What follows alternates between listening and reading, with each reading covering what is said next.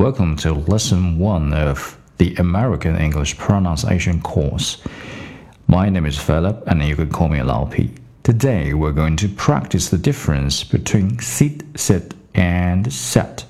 The secret to making the difference between these three sounds is how much you open your mouth. For the sound in sit, your mouth is almost closed. For the sound in sit, your mouth is a little more open. For the sound in set, your mouth is even more open. Let's practice each sound individually. Common words like sit,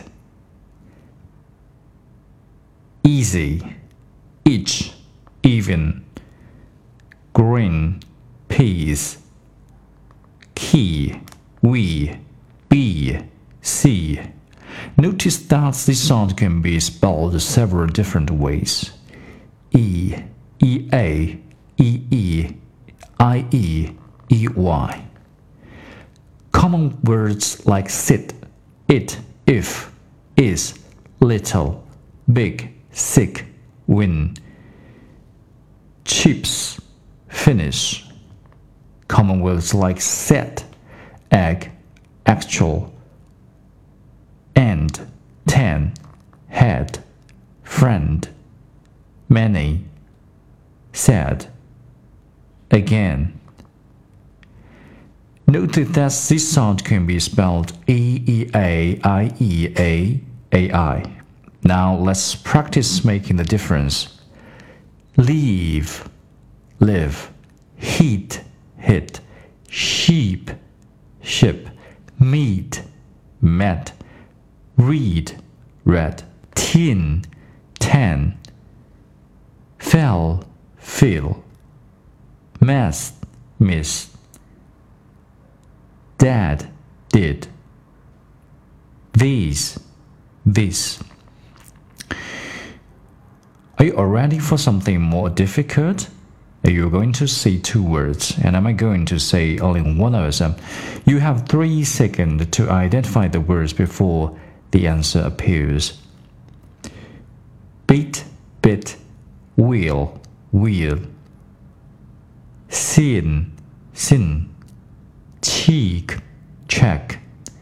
Feel, fell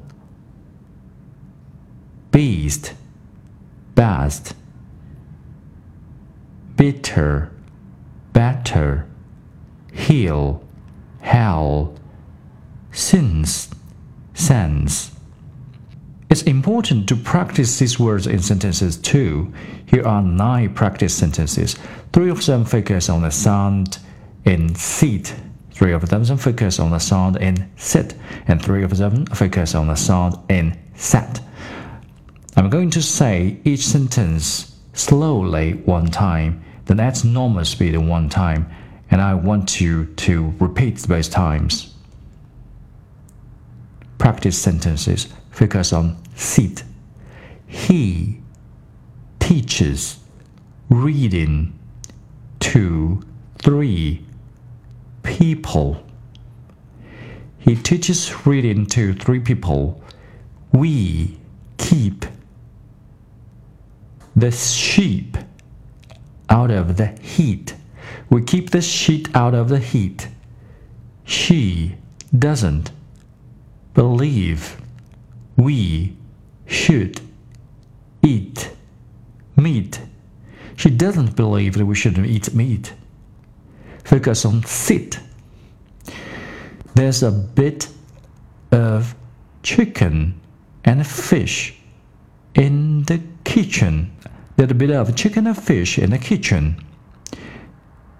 It's not a quick fix for the business.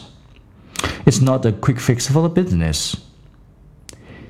Jim lives in a big building in the middle of the city. Wendy said she met many men. Wendy said she met many men. My best friend Kevin checked the test. My best friend Kevin checked the test. Don't put your wet, sweaty head on the bed. Don't put your wet, sweaty head on the bed. Congratulations, you've finished lesson one of the American English pronunciation course. I'm Philip, and you can call me Lao P. See you next time.